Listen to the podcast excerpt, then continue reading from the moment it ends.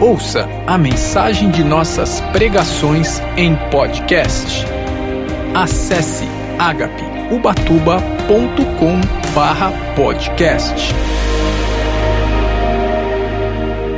Senhor, em nome de Jesus, eu peço a Ti, Pai, que o Teu Espírito Santo testifique, Senhor, cada uma das Suas palavras nessa noite, Senhor. Pai, que Teu Espírito Santo encha, Senhor, o nosso coração e que possamos, ó Deus, ser mudados pela tua palavra, Senhor.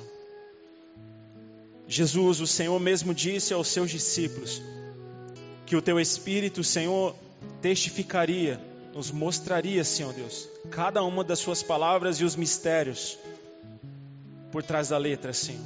E eu peço a Ti, ó Deus, que esse milagre, Senhor, aconteça nessa noite, que nós possamos ter entendimento e a revelação da Tua palavra, Senhor, para entendermos, ó Deus, tudo aquilo que o Senhor deseja falar conosco nessa noite. Repreendo Senhor em nome de Jesus. Toda a intenção de Satanás de roubar a semente do nosso coração. Que essa semente seja plantada, Senhor Deus, em um solo fértil. E dela, Senhor Deus, gere muitos frutos. Para a glória do teu nome, Pai. Em nome de Jesus. Amém. Amém, irmãos. Pode sentar. Deus abençoe aos que chegaram um pouco depois, uma boa noite, que a paz do Senhor esteja sobre vocês, amém?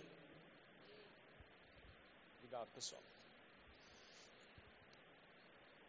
Bom, antes de, de nós abrirmos a palavra, ou na verdade, se você já quiser abrir, eu queria que você abrisse em Mateus capítulo 8. E enquanto isso, queria pedir que os irmãos colocassem as imagens que eu pedi que separasse. A gente vai ler um texto aqui que fala sobre o mar da Galiléia e eu queria mostrar para vocês três imagens que eu separei, separei para a gente poder ver um pouquinho sobre a Galiléia. Tem como pôr aquela do mapa primeiro, por favor? Isso. Na Bíblia, na nossa Bíblia, nas, quem tem a Bíblia pentecostal tem, né? Também esse mapa e também tem na internet. Então hoje tem tudo na internet. Né? O que é bom e o que não presta também tem. Essa, por exemplo, eu peguei na internet. Então a gente vai ler um texto que fala sobre essa região. O mar da Galileia, na verdade, o mar da Galileia não é um mar, ele é um mar de águas, mas na verdade ele é um rio, é uma represa. Vocês podem ver que aqui embaixo, na verdade, é a parte mais alta aqui, né? Aqui a água desce do Rio Jordão e ela fica represada aqui. E aí é o mar da Galileia. Na verdade, é o lago de Tiberíades. Lá em Israel eles falam o lago de Tiberíades, né? E conhecido como o Mar da Galileia. Aí em volta a gente pode ver as cidades que Jesus sempre esteve, a região da Galileia, que é ao redor aqui da perto de Tiberíades. Aí a gente tem lá Cafarnaum. Então esse é o Mar da Galileia, o Lago de Tiberíades. Pode pôr a próxima. Assim é o Mar da Galileia. É lindo, irmãos. É lindo. Eu já tive duas vezes em Israel e encorajo a você a você ir a Israel. É maravilhoso. A gente poder ver a Bíblia e a sua realidade, fora a unção que está sobre aquele lugar. Israel é escolhido de Deus, príncipe de Deus, Israel. Deus ama Israel. Por isso que Deus diz: abençoarei os que te abençoarem e amaldiçoarei aqueles que te amaldiçoarem, porque Deus ama Israel. E essa é a região da Galileia. Vocês podem ver que é lindo, né? É desse jeito, ao vivo é mais bonito ainda. A próxima imagem. Vocês podem ver que são, é uma região montanhosa e a água fica represada. A água que desce do Rio Jordão, ela re, fica represada e aí se torna uma grande lagoa, né? Que conhecida como o Mar da Galileia a dimensão dele, de uma extremidade, de uma margem a outra, da menor e da maior, da menor é, 14 quilômetros, de uma margem a outra. E da maior, se puder voltar aquela primeira, por favor. Isso. Das duas menores aqui, margens é uma, mais ou menos 14 quilômetros. E dessa aqui até lá em cima, é em média 24 quilômetros. Então não é muito grande né, você consegue ver a margem do outro lado. Não é como o nosso mar, que a gente vê o horizonte e não vê o fim. é, ele tem uma certa limitação, não é tão grande assim. E foi aqui que muitas coisas aconteceram. Foi aqui que Jesus pregou o Sermão da Montanha, foi aqui que Jesus chamou os seus discípulos, os seus primeiros discípulos. Então, muita coisa aconteceu aqui nessa região. Pode pôr a outra. Quando eu tive lá, a gente teve, não sei se foi nesse lugar, mas eu tive num lugar parecido, um lugar de visitação mesmo. E é um lugar que venta muito, tem uma corrente de ar muito grande, então é um lugar fresco, agradável. Mesmo que Israel é, é quente no verão, muito quente, é fresco. Então eu ficava imaginando quando Jesus pregava o sermão da montanha e ensinava ali a multidão e curava eu imaginava, começava a imaginar Jesus no topo da montanha, ele pregando para 5, 6 mil pessoas. Essa foi a região que Jesus, o nosso Senhor, colocou os pés e passou. Amém? Obrigado. E o primeiro texto que eu quero ver com vocês é realmente dessa região, é Mateus capítulo 8, versículo 23. Agora, com a imagem do lugar, vocês vão ver como faz toda a diferença a leitura do texto. Imagina quando a gente vai lá. 23. E entrando ele no barco, seus discípulos o seguiram. E eis que no mar se levantou uma tempestade tão grande que o barco era coberto pelas ondas. Ele, porém, estava dormindo. E os seus discípulos, aproximando-se, o despertaram, dizendo: Senhor, salva-nos, que perecemos. E ele disse-lhes: por que temeis, homens de pequena fé? Então, levantando-se, repreendeu os ventos e o mar, e seguiu-se uma grande bonança. E aqueles homens se maravilharam, dizendo: Que homem é este, que até os ventos e o mar lhe obedecem? Que homem é este que até o vento e o mar lhes obedecem? A primeira coisa que eu gostaria que a gente começasse a meditar é que aqui, nessa, nessa hora, os discípulos de Jesus, como eu e você, homens naturais, eles viam Jesus ainda como homem. Eles estavam começando a conhecer Jesus. Eles já tinham presenciado alguns milagres de Jesus, eles já tinham visto uh, a sogra de Pedro ser curada de uma febre de uma forma milagrosa. Eles já tinham visto um, um paralítico andar. Eles já tinham visto um leproso ser curado. Quando aquele leproso chegou e falou: Jesus, se tu queres, pode me curar. E Jesus falou: Eu quero, seja curado. Então eles estavam começando a ver os milagres de Jesus. Eles já tinham visto aqui, eles já tinham visto a multiplicação dos pães e dos peixes. Eles já estavam começando a entender quem era Jesus. Só que agora se coloca no lugar dos discípulos, né? Você com a sua vida normal, eu com a minha vidinha normal, acordando todo dia de manhã, trabalhando, e de repente aparece um homem e me chama e fala: segue-me, e eu deixo tudo e sigo aquele homem. Talvez depois de três, quatro dias eu começo a pensar: o que, que eu estou fazendo na minha vida, né? A gente é assim, a gente é ser humano. Eu vou para tal lugar, eu vou fazer, Senhor, a tua vontade, mas passa dois, três dias, uma semana, a gente Será que eu estou fazendo certo? O que, que eu estou fazendo? Estou ficando maluco. Olha o que eu estou fazendo. Estou deixando a minha vida para andar com, um, com uma, um homem que eu nem conheço. Com certeza, passou na cabeça dos discípulos isso, porque eles eram homens como eu e você. Então eles estavam começando a se relacionar com Jesus. Mas eles não largavam Jesus. Eles não deixavam Jesus. Uma vez eu vi uma pregação e esse pastor disse que esses homens que estavam no barco, eles eram pescadores, irmãos. Eles eram homens da região. Eles conheciam aquela região. Eles sabiam das tempestades e o vento. Não foi a primeira tempestade. Eles sabiam o que acontecia naquela região. É como nós, nós conhecemos a nossa cidade. A gente sabe quando chove as ruas, enche d'água. A gente conhece, né? Eu não vou por essa rua porque ali está alagado. É ou não é verdade? A gente sabe. Imagina eles, eles conheciam a região, eles nasceram ali, foram criados ali. Agora imagina para esses homens ficarem desesperados, com medo de morrer, de perecer. Eles acordarem Jesus. Mas eles não largavam Jesus. O primeiro versículo, fala assim: e entrando ele no barco, Jesus, seus discípulos os seguiram. Claro que nem todos couberam no barco, né? Acho que foi, imagino que mais de um barco, três, quatro barcos, e eles, Jesus entrou, eles entraram junto. Vamos junto. Jesus entrou, eles foram. Independente da hora, independente da condição, ah, o tempo está feio, não, as estrelas não estão aparecendo, hoje à tarde o tempo fechou, pode vir uma tempestade. Independente da condição, eles entraram no barco com Jesus. E nós? E nós? Qual é a nossa condição para entrar no barco com Jesus? Eu quero entrar no barco com Jesus, independente da condição do tempo, independente do que pode acontecer. Eu quero estar com Ele no barco. Amém? E uma coisa que, que me chamou atenção, que eu nunca tinha reparado, é a única vez na Bíblia que diz que Jesus estava dormindo. Não que Jesus não havia dormido outras vezes, com certeza ele dormiu outras noites. Mas aqui é a única vez que diz e Jesus estava dormindo. E Jesus estava dormindo. E os discípulos acordados, porque a tempestade estava balançando o barco para lá e para cá, as coisas estavam acontecendo, eles estavam perdendo o controle, e Jesus dormindo. E aí eles vão recorrer a quem?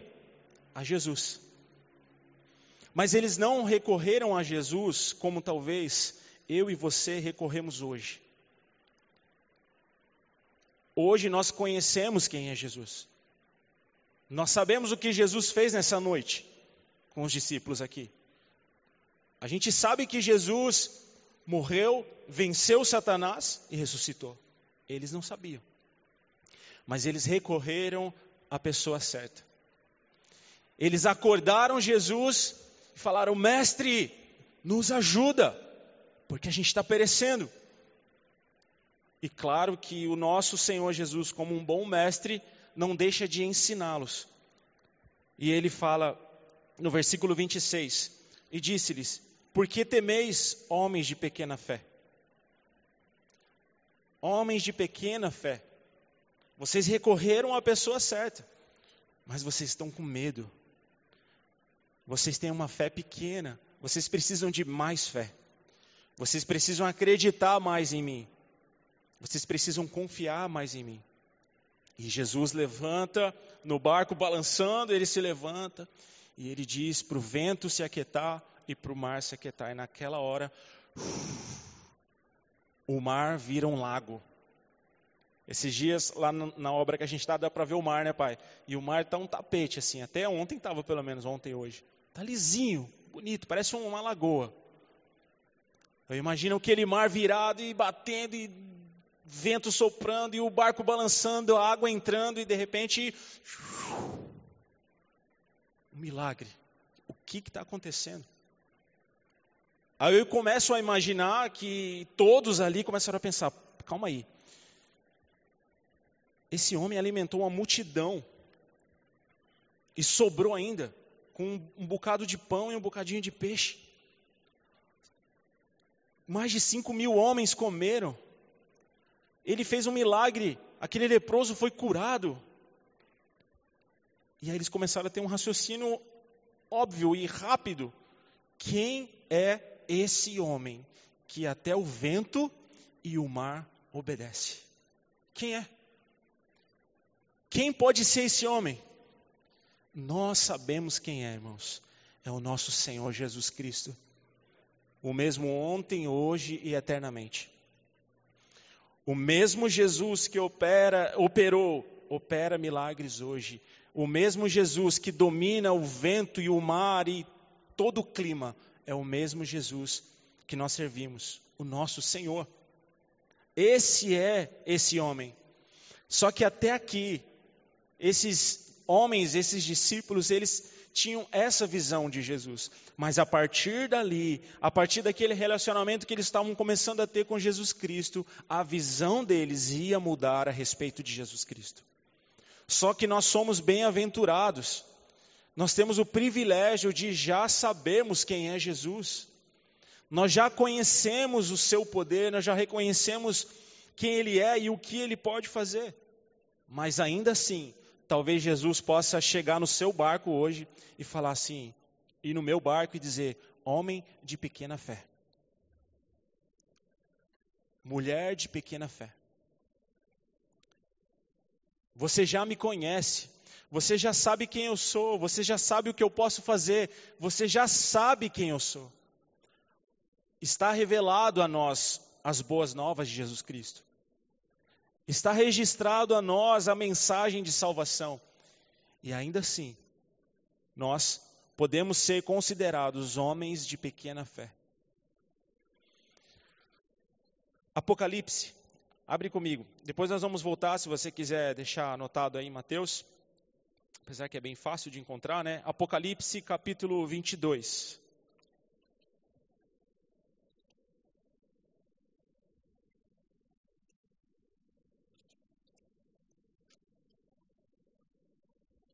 Apocalipse 22, versículo 12.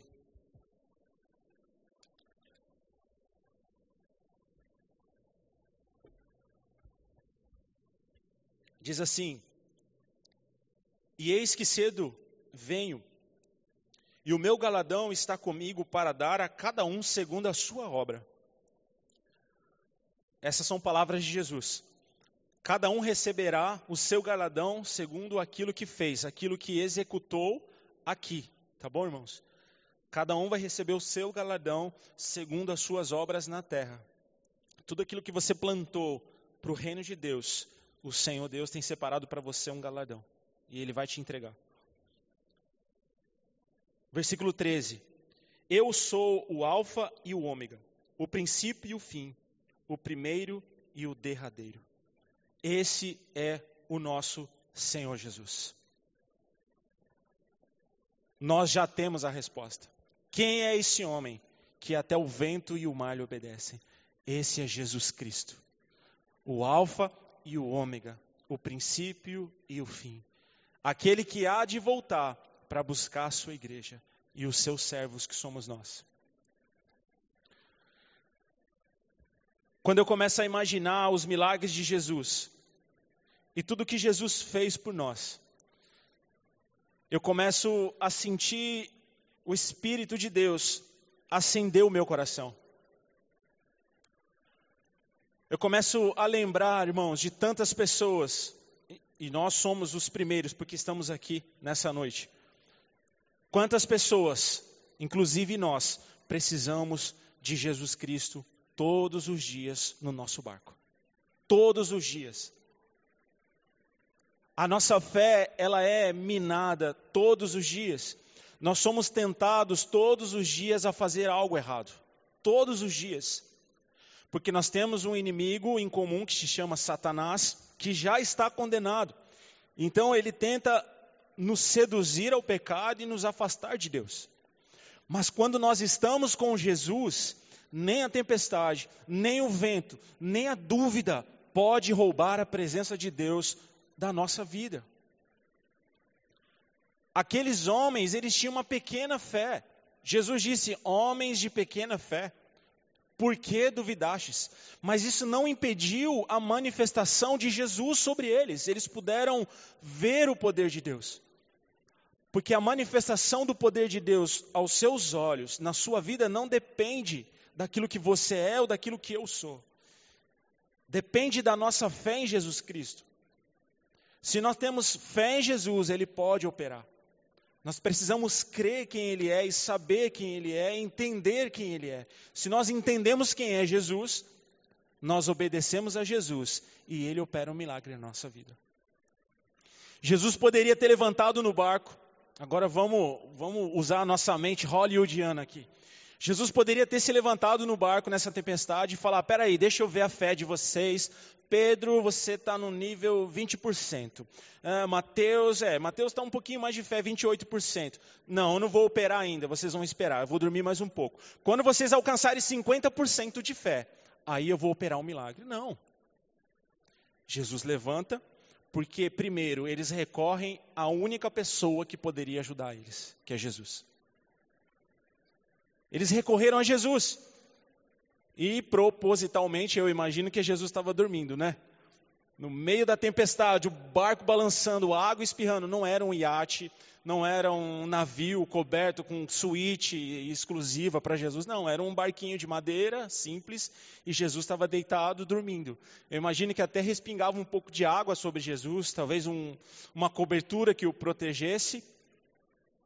Porque Jesus veio como homem, irmãos. A gente não pode se esquecer que tudo isso que aconteceu foi Jesus, o homem, o Filho de Deus o Todo-Poderoso, mas como homem, sujeito ao frio, sujeito a se molhar. A água não pegava em Jesus e pss, espirrava, né? De tão quente, porque ele era fogo. Não, ele molhava, ele sentia frio, e tudo que a gente sente.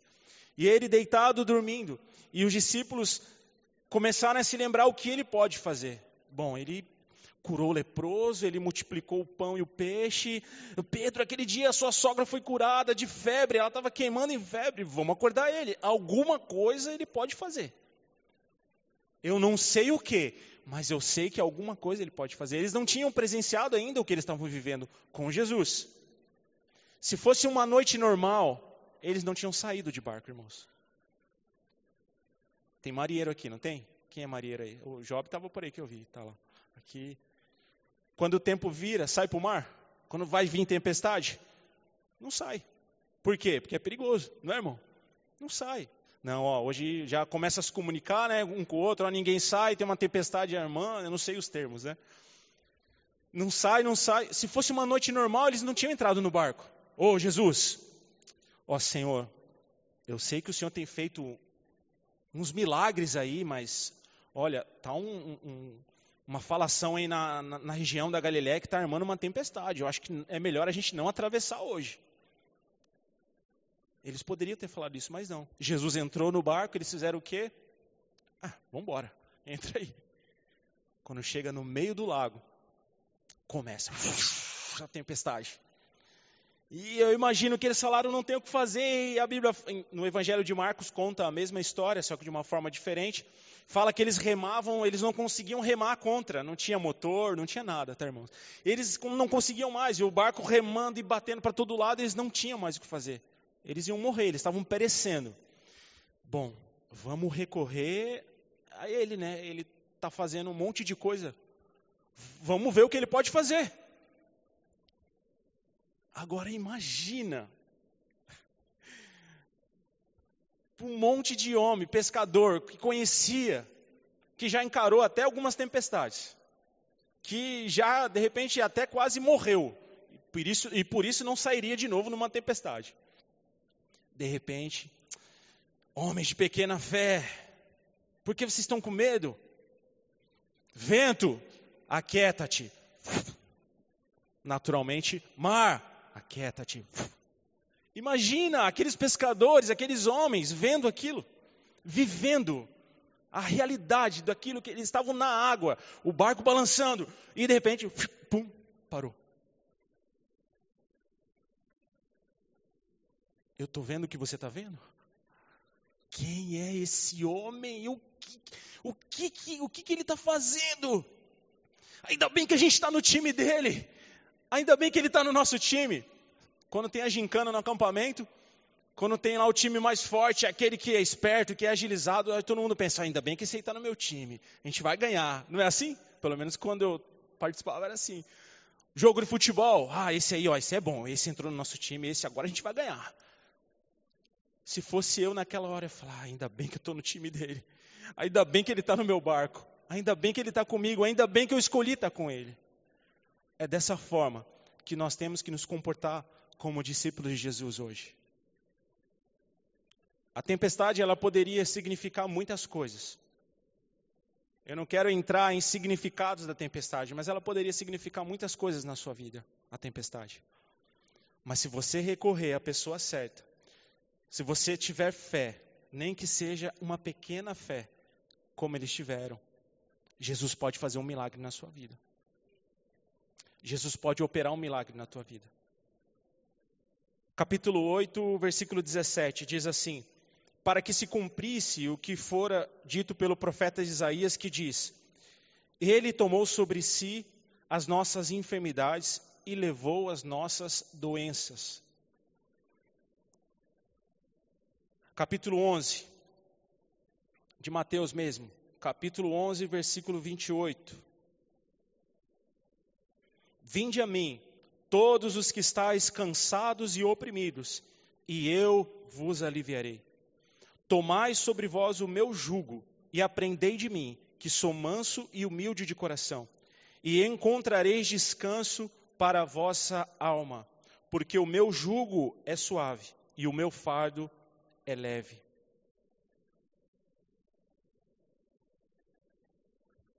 Capítulo 6, versículo 33.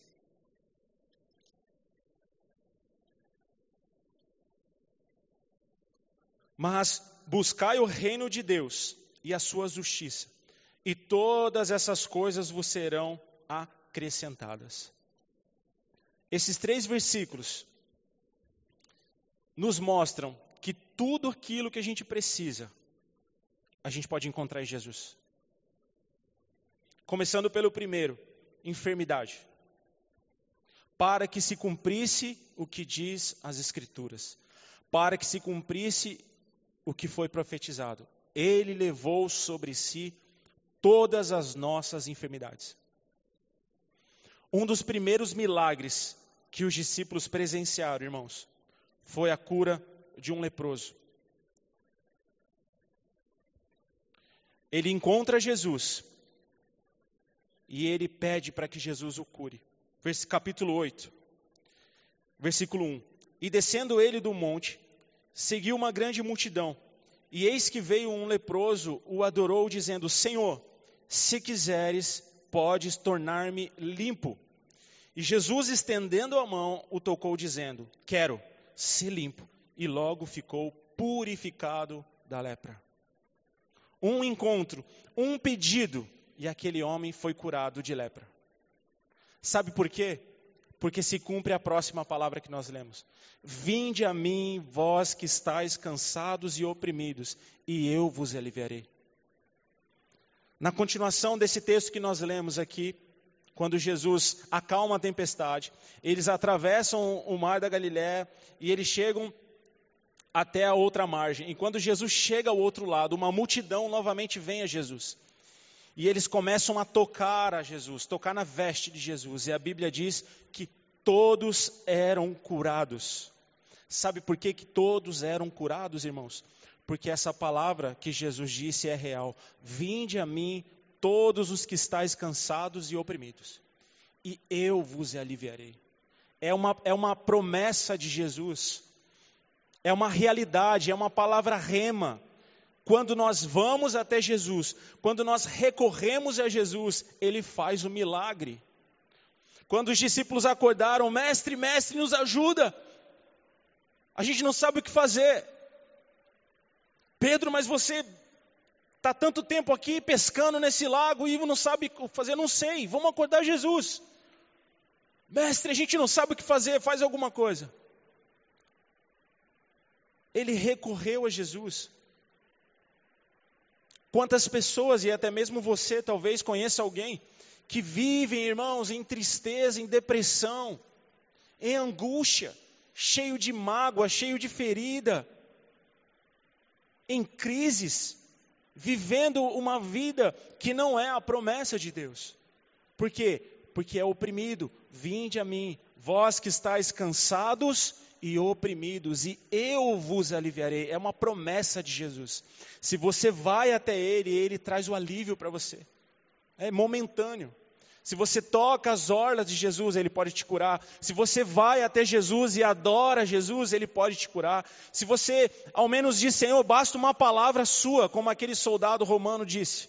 Basta uma palavra sua, Senhor, e o meu servo vai ser curado. Sim, basta uma palavra minha, e Jesus pode ir porque ele já foi curado. E aquele servo foi curado na mesma hora por uma palavra de Jesus. Toda a Bíblia, todo o Evangelho, as, tudo que foi registrado aqui pelos apóstolos, pelos discípulos de Jesus para nós, nos ensinam que nós temos que recorrer ao Mestre Jesus Cristo. Nós temos que recorrer a Ele em todo o tempo, para que o milagre aconteça e a transformação da nossa vida seja real. Quem é esse que até o vento e o mar lhe obedecem? João, Tiago, Mateus, eu nunca vi isso. Eu nasci aqui nas margens desse, desse lago. Eu fui criado aqui. O meu pai me ensinou aqui. Eu nadava aqui. Essa era uma noite que a gente não podia sair, porque era uma noite de tempestade. Mas esse homem chamado Jesus Cristo fez algo aqui que eu nunca vi. E até mesmo a natureza obedeceu ele. Eu nunca vi isso. E aqueles discípulos começaram a ser marcados pelo poder de Jesus Cristo na terra. E eu quero dizer para você, pelo poder do Espírito Santo, é o mesmo Jesus que é pregado aqui nessa noite. É o mesmo poder, é a mesma palavra, é a mesma unção. O mesmo Jesus que pode acalmar a tempestade. O mesmo Jesus que curou aquele leproso. O mesmo Jesus que disse homens de pequena fé, mas ainda assim operou um milagre. É o mesmo Jesus que é o Senhor dessa igreja, que é o Senhor da nossa vida e a Ele nós temos que servir. Se nós queremos viver um milagre, se a minha vida precisa de transformação, se eu preciso de libertação, se eu preciso de uma cura, se eu preciso de uma bênção de Deus na minha casa, se eu preciso de algo de Deus divino, eu preciso recorrer a Jesus Cristo. Por isso que a Bíblia diz, e você conhece o versículo que diz, ele mesmo disse, Jesus: Eu sou o caminho, eu sou o caminho, a verdade e a vida. Ninguém vai ao Pai se não for por mim. Tem que passar por mim. Tem que me aceitar, tem que entender quem eu sou, tem que recorrer a mim. E essa palavra, irmãos, que nós lemos, do capítulo 11, versículo 28, que diz: Vinde a mim, vós que estáis cansados e oprimidos, e eu vos aliviarei. E aí Jesus nos ensina que o seu fardo é suave e leve. Hoje, nós somos contaminados por esse mundo. Principalmente pelo celular. A internet é uma bênção. Como eu falei para vocês, as imagens que eu mostrei, peguei na internet. As informações que nós temos da igreja, das missões, é uma bênção. Só que a internet, ela contamina o homem. Ela contamina o homem. E as pessoas hoje vivem em tristeza e em depressão, porque olham a vida dos outros e acham que aquilo é a realidade. Aquela foto sorrindo foi a realidade daquela vida e você está triste. E as pessoas entram em depressão e são oprimidas por Satanás, porque não tem aquilo que aquela pessoa diz ter, porque não vive a vida que aquela pessoa diz viver e assim vira-se um vício, um ciclo vicioso, e todo mundo se importando com a vida do outro, e ninguém olhando para si mesmo, e ninguém mais olhando para Jesus. Por isso, cada dia que passa, as pessoas procuram mais ajuda médica, e é uma benção, para curar a mente e para curar o coração, com mágoas, depressão e tristeza. Mas a cura milagrosa está apresentada para mim e para você pela palavra de Deus. Vinde a mim, vós que estáis cansados e oprimidos, e eu vos aliviarei. Só quem aqui já passou por dias de tribulação entende o que quer dizer essa palavra: oprimidos, cansados, fadigados. Porque essa é a sensação quando você está carregado, quando você está num dia mal, a sensação é que você está pesado. E Jesus fala: Não, vem comigo que eu te ajudo. Eu posso fazer a sua vida ser diferente. É uma promessa de Jesus para mim e para você. É uma promessa para a igreja. E nós temos que crer, ouvir essa palavra, viver essa palavra e levar essa palavra adiante. Amém? Agora eu quero ver com você em Mateus mesmos, capítulo 14.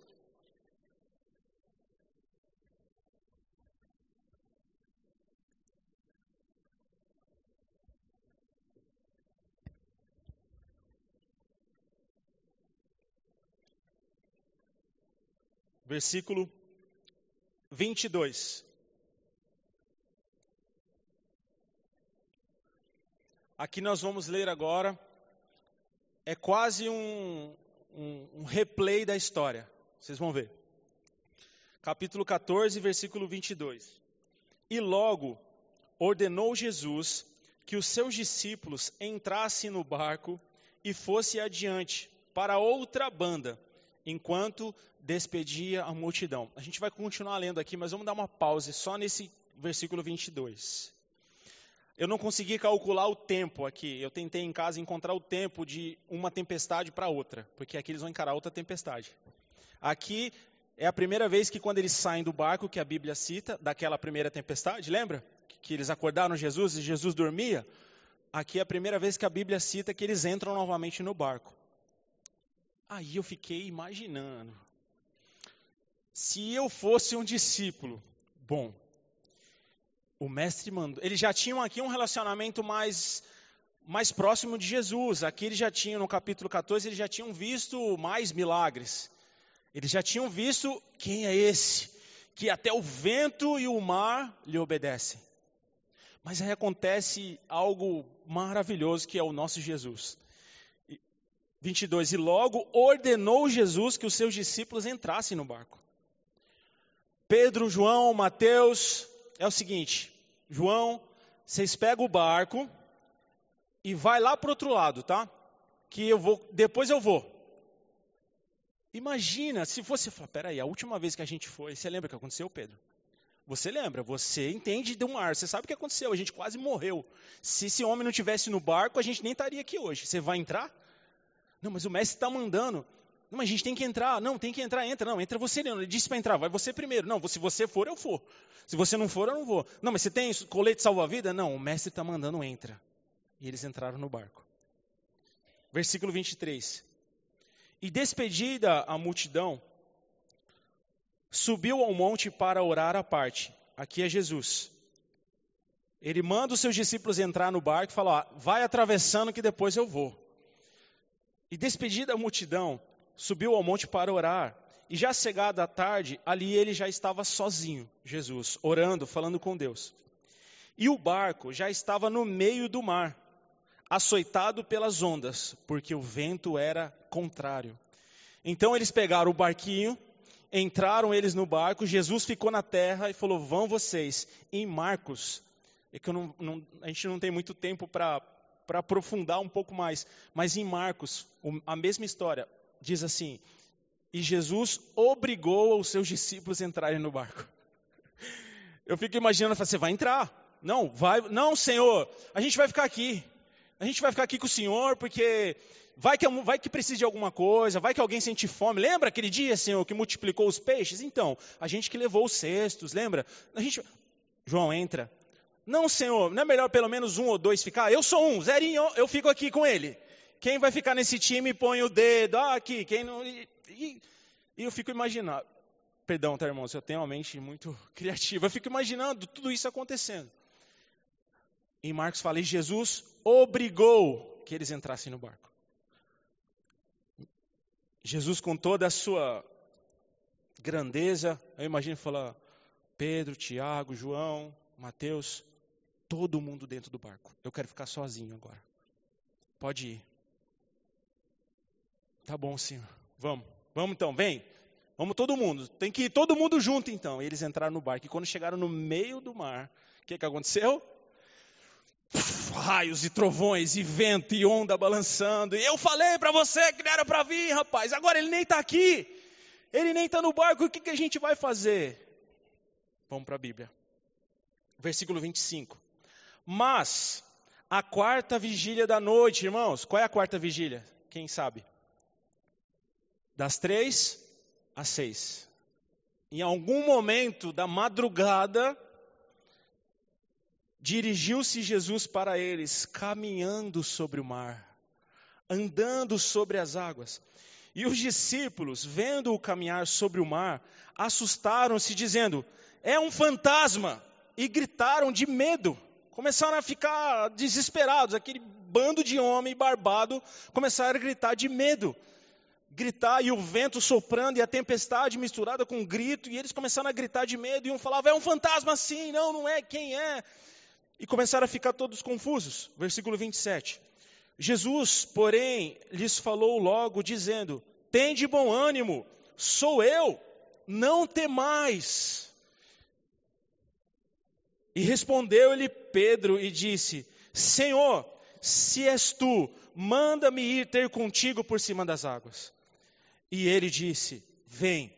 E Pedro, descendo do barco, andou sobre as águas para ir ter com Jesus.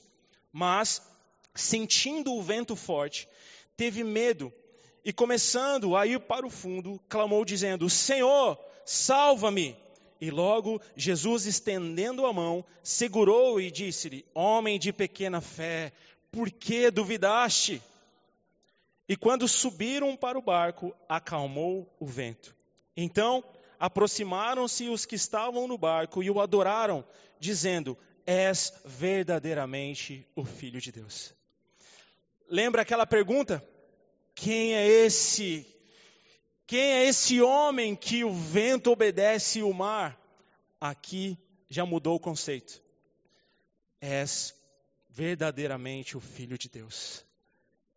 Depois, depois de tudo que eu tenho visto, e agora vê o Senhor andando em cima da água, és verdadeiramente o Filho de Deus.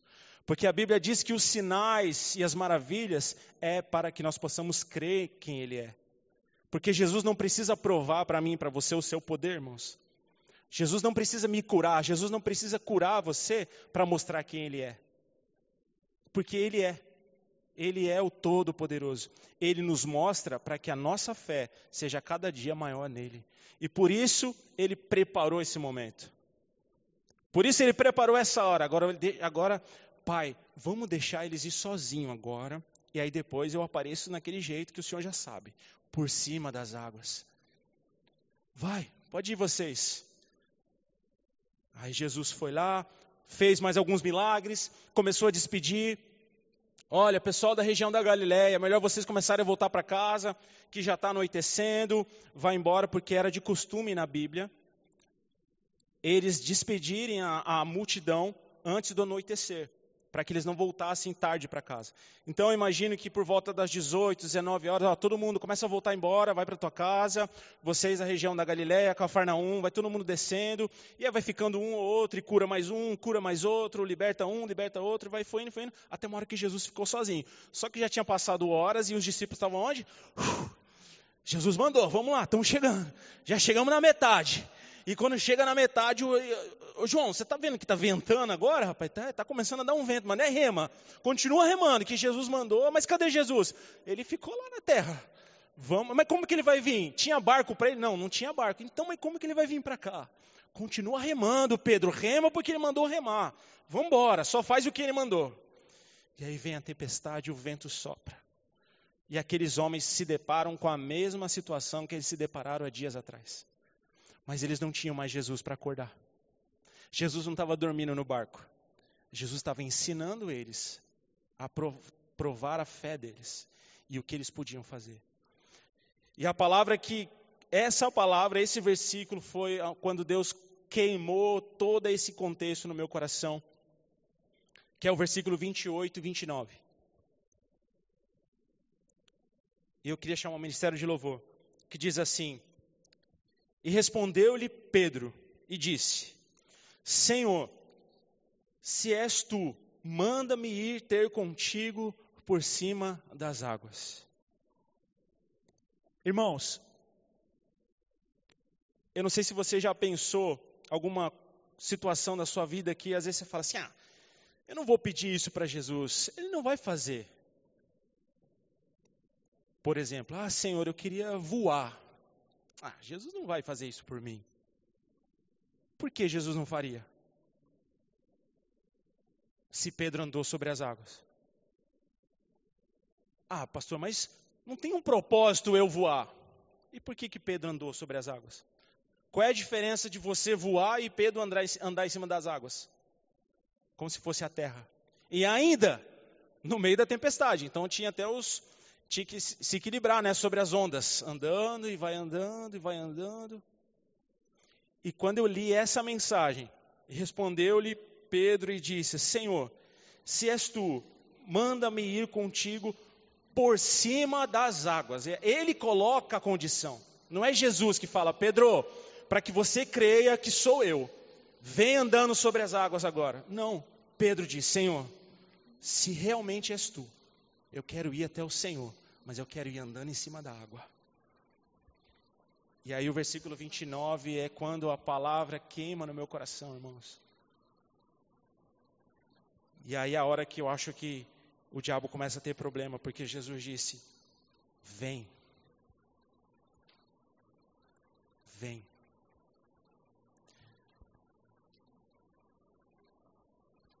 Sabe quando você está numa situação difícil e tem alguém te encorajando? Um plano, você tem um plano. Eu vou mudar de cidade. Mas eu não sei como é, eu não sei o que eu vou me deparar. Mas você tem um amigo lá, você tem um irmão que está naquela cidade. Que é uma pessoa influente, que pode fazer qualquer coisa. E você já viu que ele pode fazer. Tem condições, é influente, pode te abrir um emprego, pode fazer qualquer coisa por você. E você fala: Ô irmão, poxa, estou querendo ir embora para a sua cidade, mas sabe, eu não sei, eu estou meio em dúvida. Aí na hora ele fala: Vem. Sério? Vem.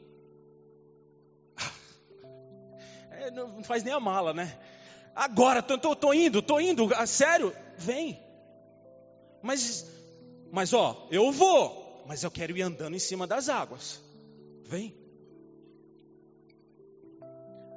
A Bíblia não fala assim, ó, Pedro, vamos fazer o seguinte: você está pedindo algo muito difícil, sabe, Pedro? E isso, não tem muita gente aqui, só tá a gente, né? Não tinha uma multidão para ver. Era ele e os discípulos. Mas, Pedro, olha, você vai vir, mas você vai vir num pé só. Vamos combinar assim? Você vem, mas você, vem, você, vai, você vai vir nadando, você vai se esforçar. Não, Jesus não colocou condições Pedro pediu, Senhor, eu quero ir. Se o Senhor é real mesmo, se não é um fantasma que eu estou vendo, porque eu ainda estou achando que é um fantasma, Senhor, que eu estou com medo. Mas se for o Senhor, eu quero ir aí até aí, mas eu quero ir andando em cima da água. Jesus só disse: Vem.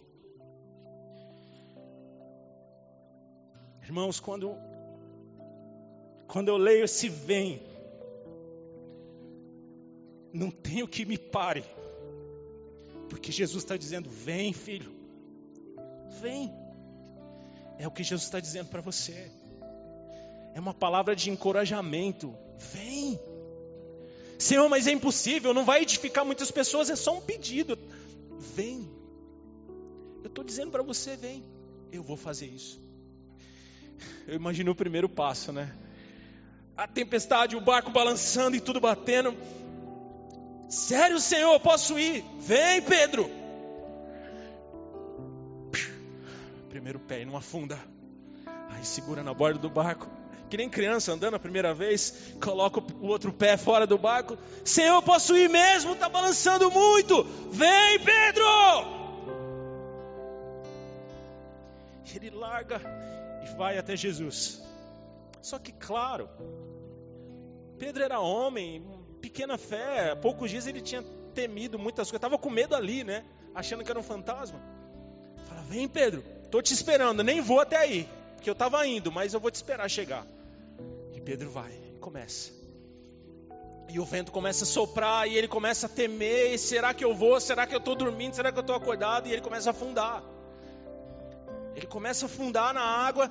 E aí Jesus fala: Ei, Pedro, por que você duvidou? E Jesus pega Pedro e fala: Vem, vamos lá, vamos voltar para o barco agora. Vamos voltar para o natural. Deu para crer que eu sou o Todo-Poderoso? E Jesus entra no barco. Imagina os discípulos vendo isso, irmãos do céu. Aqueles dois homens andando em cima da água, entrando no barco de volta. Eles entram no barco e Jesus acalma o vento. Vento, aquieta-te, mar, aquieta-te eu não consigo imaginar o clima desse barco até chegar à margem do outro lado. Na verdade, eu imagino, deve ter sido o céu na terra. Eu já estava de joelho, chorando, adorando e falando: Senhor, obrigado porque eu estou no teu time, Senhor. Obrigado porque eu estou do teu lado, Senhor. O Senhor realmente é o Filho de Deus. Sabe o que eu quero dizer para você? Pelo Espírito Santo, Jesus está dizendo para você: vem, vem. O que, que você precisa? Está cansado? Está carregado? Está com enfermidade? O que, que você está precisando? Buscai o reino de Deus e a sua justiça, e todas as coisas eu vou te dar que você precisa. Aleluia!